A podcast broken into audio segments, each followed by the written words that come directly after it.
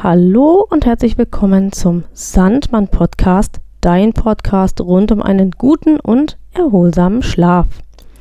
Mein Name ist Nina Schweppel. Ich bin zertifizierte Schlafberaterin und ich bin hier im Sandmann Podcast deine Gastgeberin. In die großen Geheimnisse des Cristiano Ronaldo hatte ich dich beim letzten Mal eingeweiht und ich hatte dir erklärt, was er Besonderes tut um gut zu schlafen und um seine Leistung immer wieder abrufen zu können. Heute geht es weiter mit dem großen Geheimnis um die Leistung von Cristiano Ronaldo. Und ich schätze mal, dass du nicht unbedingt Leistungssportler bist und dich vielleicht schon gefragt hast, warum eigentlich erzähle ich dir das? Und du wirst merken, dass das, was für Leistungssportler gut ist, in der Summe auch für dich gut ist, damit du deinen Alltag gut schaffen kannst. Es geht also weiter mit dem großen Geheimnis des Cristiano Ronaldo Teil 2.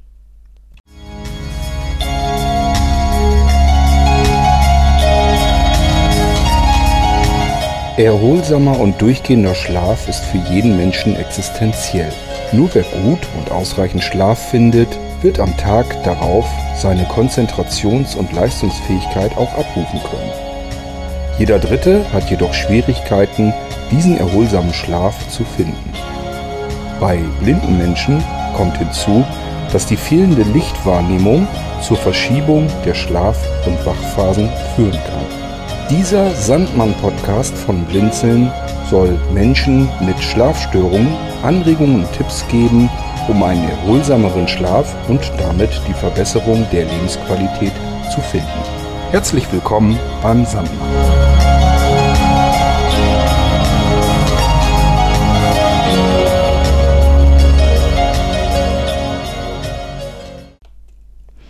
In der letzten Folge, da haben wir gelernt, was Nick Littlehales seinen Kunden beibringt, unter denen sich eben auch Cristiano Ronaldo befindet, mm, und wie er den Nachtschlaf erstmal in Bahnen lenkt. Wir erinnern uns also kurz, ähm, wir haben das Wochenkonto, so dass wir uns nicht um jede einzelne Nacht kümmern müssen, sondern wir kümmern uns um die Frage, wie viel haben wir denn in der Woche geschlafen und wie sind wir da zurechtgekommen? Ähm, wir gleiten in den 90-minütigen Schlafzyklen vom Leichtschlaf in den Tiefschlaf über den REM-Schlaf wieder in den äh, Leichtschlaf, um dann kurz aufzuwachen, um den nächsten Schlafzyklus beginnen zu lassen. Und das Wichtige dabei ist auch, dass jeder Schlafzyklus 90 Minuten dauert. Und jetzt wird es spannend, denn jetzt kommt nämlich die Frage, was bedeutet das eigentlich für unseren Tag? Denn wir können natürlich eine rhythmisierte Nacht haben. Das heißt, das können wir nicht, wenn wir keinen rhythmisierten Tag hätten. Und das heißt, irgendwie muss es einen Zusammenhang geben, ähm, um über einen gut strukturierten Tag dann in eine gute Nacht hinübergleiten zu können. Diese Sätze kennt ihr von mir auch schon. Du weißt, dass ich das immer wieder sage, gebetsmühlenartig, aber es ist tatsächlich so, ähm, man kann keine gute, erholsame Nacht haben, wenn man keinen gut rhythmisierten Tag hat. Und wir erinnern uns mal zurück an die Folge, als ich mal diesen 24-Stunden-Rhythmus äh, mit der chinesischen Uhr beschrieben habe. Und da habe ich erklärt, dass immer wieder ein Organ ganz, ganz hoch aktiv ist, während irgendein anderes eine Pause macht. Und dann, so im Laufe von ungefähr 60 Minuten, wechselt das wieder, dann geht dieses hochaktive Organ in eine ruhigere Phase, ein anderes Organ ist hochaktiv und für diese Wechsel braucht es Umschaltpausen. Und diese Umschaltpausen bedeuten für uns und unseren Körper, dass wir ein kleines Fenster, ein kleines Ruhefenster zur Verfügung gestellt bekommen, in dem wir sogar schlafen könnten, wenn wir das denn wollten und wenn wir das denn könnten, wenn unser Alltag das zulassen würde.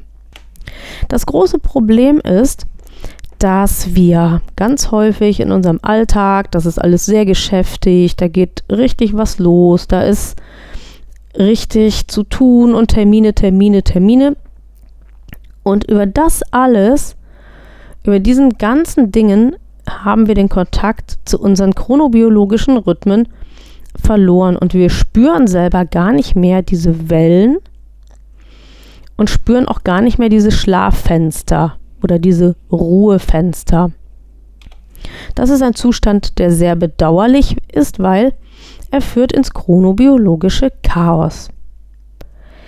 Und wir tun gut daran, einfach weil es dann auch für die Nacht einfacher ist, auch schon den Tag so ein bisschen in diesen 90-minütigen Rhythmen zu spüren. Also wir haben gar keine Chance, das selber einzuteilen, sondern das tut unser Organismus schon von ganz alleine. Aber wir müssen dahin kommen, dass wir diese Fenster auch spüren und dass wir, soweit das möglich ist, sie auch leben. Das heißt jetzt nicht, dass ich zu meinem Chef im Büro sagen soll, du, ich habe gerade mein passives Fenster, jetzt äh, ich muss mal eben schnell ein ähm, paar Minuten schlafen oder so. Das geht natürlich nicht, das ist klar.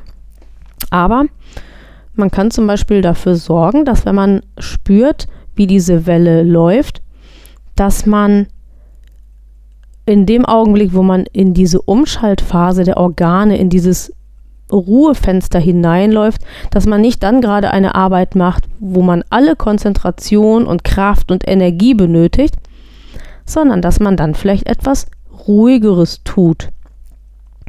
Oder dass man vielleicht sogar sagt, okay, ich mache jetzt mal für 10 Minuten, Viertelstunde eine Pause. Pausen machen ist sowieso immer sehr, sehr wichtig, denn es ist ja ein Irrglaube zu sagen, oh, ich mache am besten überhaupt nie Pause, ich mache am besten erst alles fertig und dann erst nehme ich mir eine Ruhephase, weil sonst habe ich ja nichts geschafft. Und ich sehe das ganz oft bei meinen Kunden, dass die das auch so machen und sich wundern, warum der Tag so anstrengend ist. Und alle sagen mir durchgängig, dass sie, seitdem sie einfach mal alle 60 75, 90 Minuten, also in einem bestimmten Rhythmus, immer wieder eine kurze Ruhephase einlegen, eine Pause, dass sie seitdem mehr schaffen, dass sie bessere Arbeitsergebnisse erzielen und dass sie am Abend vor allen Dingen, das ist das Wichtigste, nicht so ausgelaugt sind, wie sie es früher gewesen sind. Die Kunst ist also zu spüren, ähm, wann bin ich eigentlich in einer Hochphase? Wann habe ich besonders viel Energie? Wann kann ich irgendwas besonders gut? Und wann ist auch einfach mal der Punkt erreicht, wo ich sagen muss, okay, jetzt lege ich mal für fünf bis zehn Minuten alles nieder, ich stehe mal auf, ich gehe mir einen Kaffee holen, ähm, ich schnappe auch mal frische Luft, das ist übrigens auch nicht zu verachten. Ich bewege mich auch mal kurz. Und ähm, wenn sich diese Routinen einschleifen in den Alltag, dann merkt man auf einmal, dass das ganz, ganz anders ist und dass es auch überhaupt gar nicht schädlich ist, wenn man diese Phasen spürt, wo das Ruhefenster kommt, weil man einfach auch darauf vorbereitet ist und weil man auch gelernt hat, dass eine Pause gar nichts Schlechtes ist, sondern etwas sehr, sehr Sinnvolles.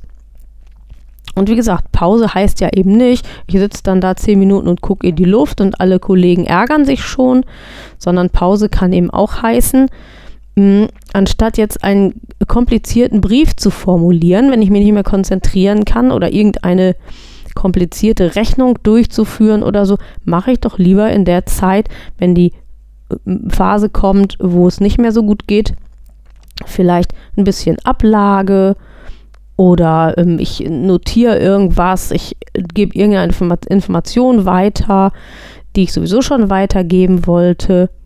Aber es geht einfach darum, dem Körper auch einfach mal die Chance zu lassen, ja, sich um sich selbst zu kümmern und nicht immer gegen die Bedürfnisse des Körpers aktiv zu sein und möglichst noch gegen das Ruhefenster Druck auszuüben, um bloß nicht irgendwie ermüdet zu erscheinen.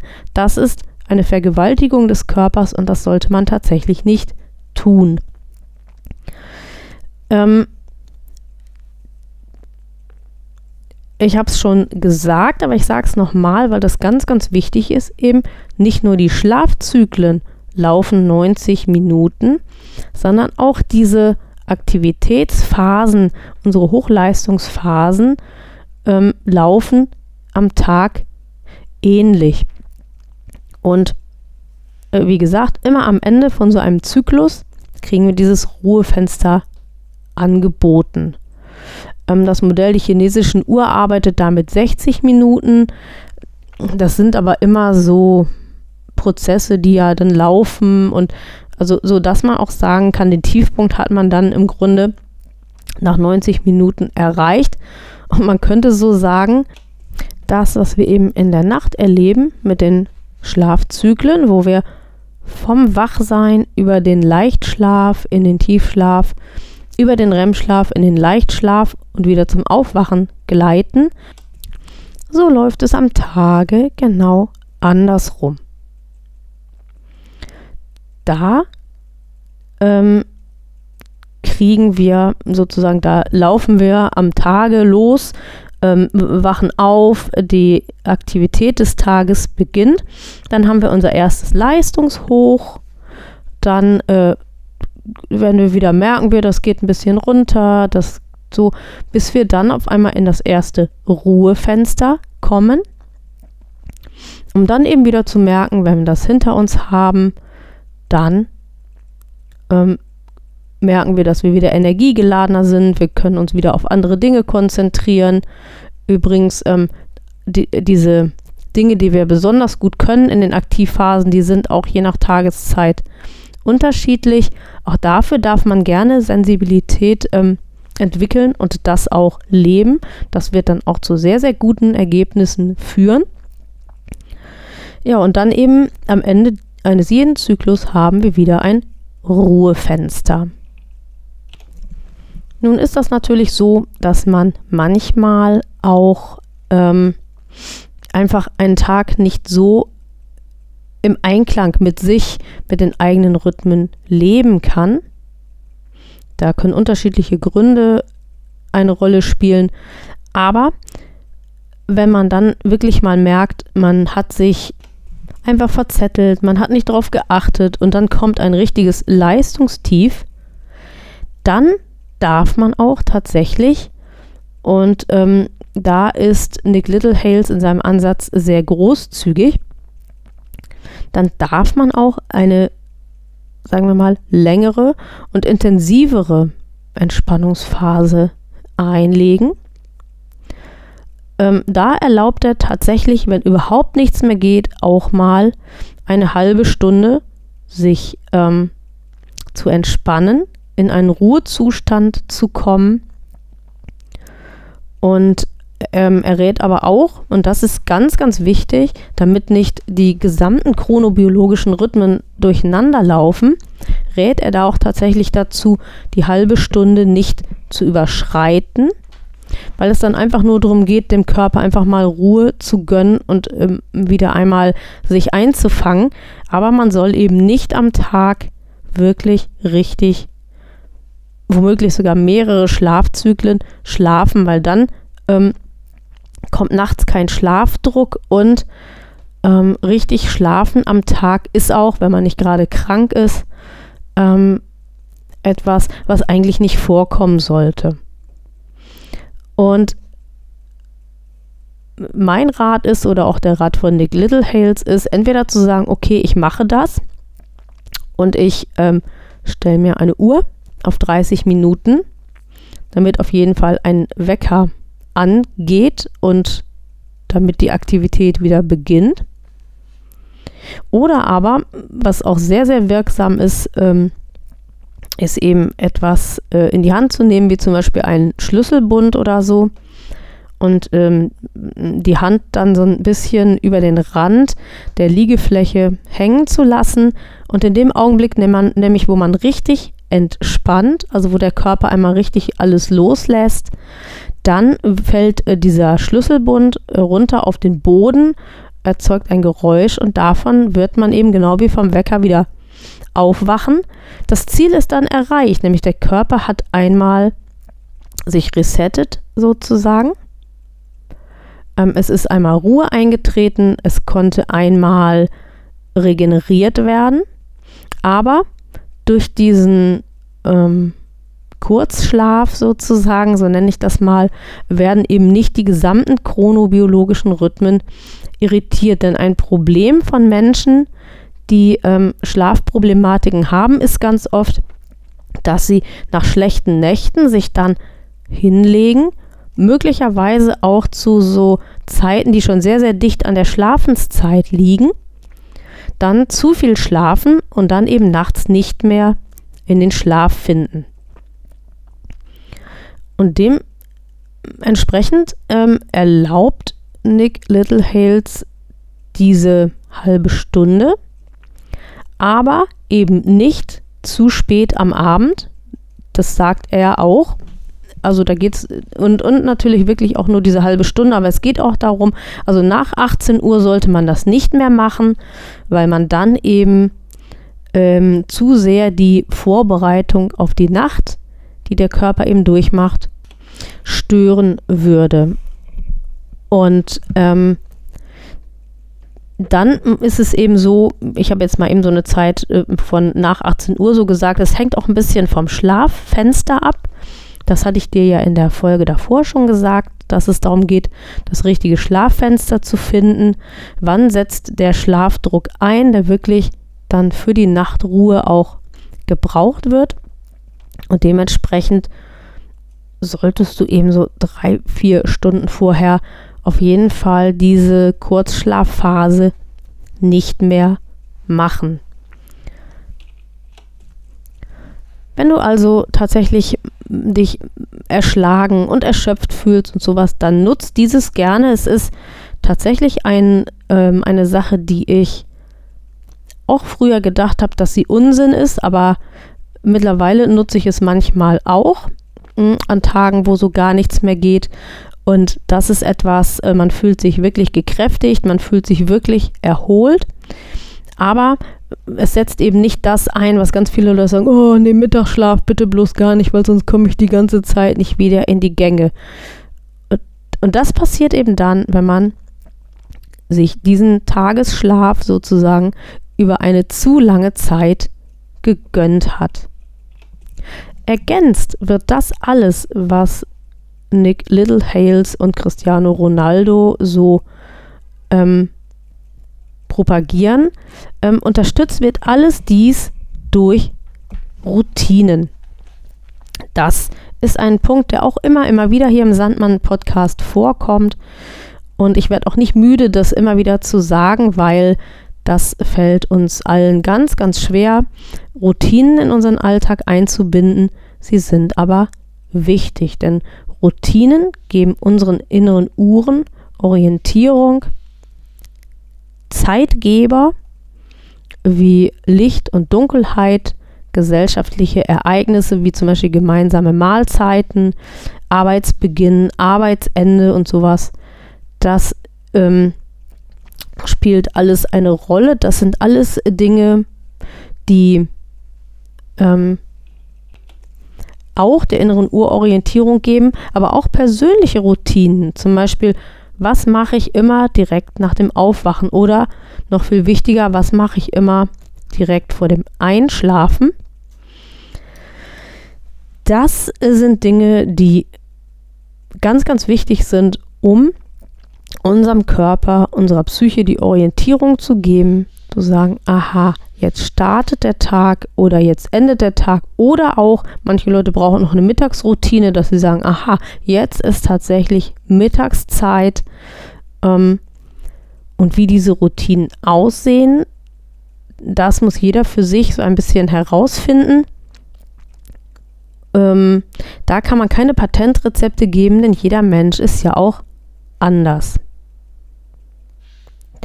Was haben wir also aus dieser Folge mitgenommen? Ich möchte das nochmal kurz zusammenfassen.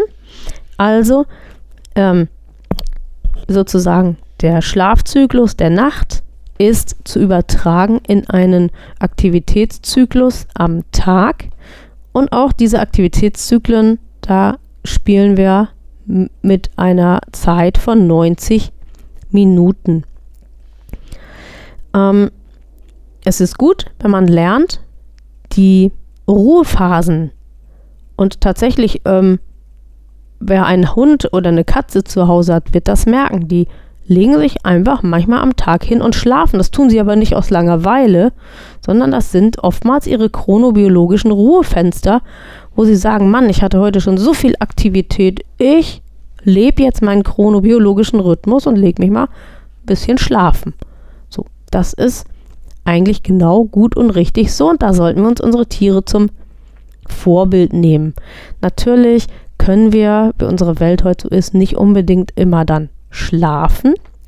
Aber wir können eben für Ruhe sorgen. Wir können eben eine Pause machen, wir können uns ablenken, wir können ein bisschen Gymnastik machen, wir können mal vor die Tür gehen, sowas alles. Und das hilft eben, um diese ähm, inneren Zyklen zu leben und hilft unseren inneren Uhren gut klar zu kommen und geordnet zu laufen. Denn das diese inneren Rhythmen gut und geordnet laufen, das ist das A und O für einen guten Schlaf und auch wieder für einen aktiven Tag. Routine, Routine, Routine, das ist einfach das Zauberwort, um unseren inneren Uhren Orientierung zu geben. Und je mehr unsere inneren Uhren Orientierung haben, umso mehr können wir gut schlafen. Das ist so und das ist unumstößlich so und so schwer es uns auch fällt, das müssen wir verinnerlichen und umsetzen. Wenn du eine Schlafproblematik hast und wenn du denkst, dass es dir vielleicht schwer fällt, die Routinen in deinen Alltag einzubinden, überhaupt mal zu finden, wo deine Routinen überhaupt sind, was das denn so sein kann. Und manchmal kann das ganz, ganz einfach sein, was man zur Routine macht. Dann weißt wir auch, dass ich in diesem Bereich Coachings anbiete. Und du weißt ja dann auch, wie du mich findest und dass du zu mir Kontakt aufnehmen kannst. Du weißt jetzt also, wie du eine aktive Nacht gestalten kannst, wie du mit dem Wochenkonto umgehst, ich habe dir jetzt auch gezeigt, was das umgekehrt für den Tag bedeutet. Und ich hoffe, dass diese beiden zusammenhängenden Podcast-Folgen dir sehr weitergeholfen haben für deinen gut rhythmisierten Tag, für deine Tages- und Lebensenergie. Und es würde mich sehr freuen, wenn du dich vielleicht mal meldest, wenn es vielleicht auch mal Erfahrungsberichte gibt. Ist vielleicht auch für andere Hörerinnen und Hörer ganz interessant. Und ja, ich hoffe dann, dass du beim nächsten Mal auch wieder mit dabei bist hier im Sandmann Podcast, denn der Schlaf und die Chronobiologie, das sind ja ganz faszinierende Themen, wo es immer wieder auch neue Erkenntnisse und neue Ansätze gibt. Ich wünsche dir bis dahin einen rhythmisierten Tag, eine gute und erholsame Nacht und ich freue mich schon sehr auf die nächste Folge mit dir.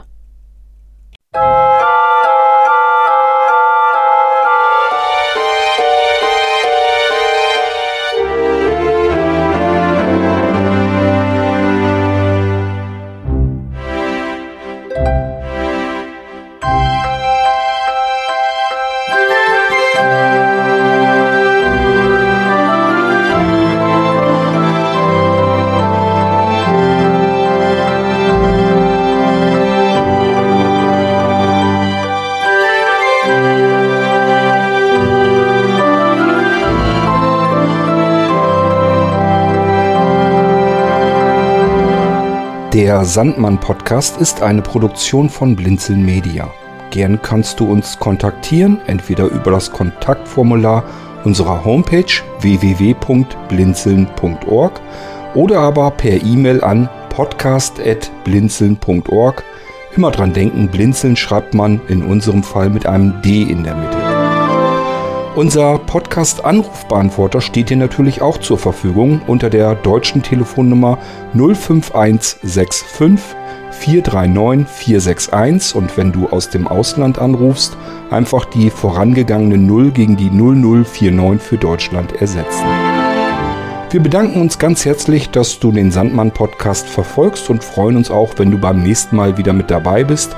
Bis dahin alles Gute, eine schöne Zeit und schlaf gut.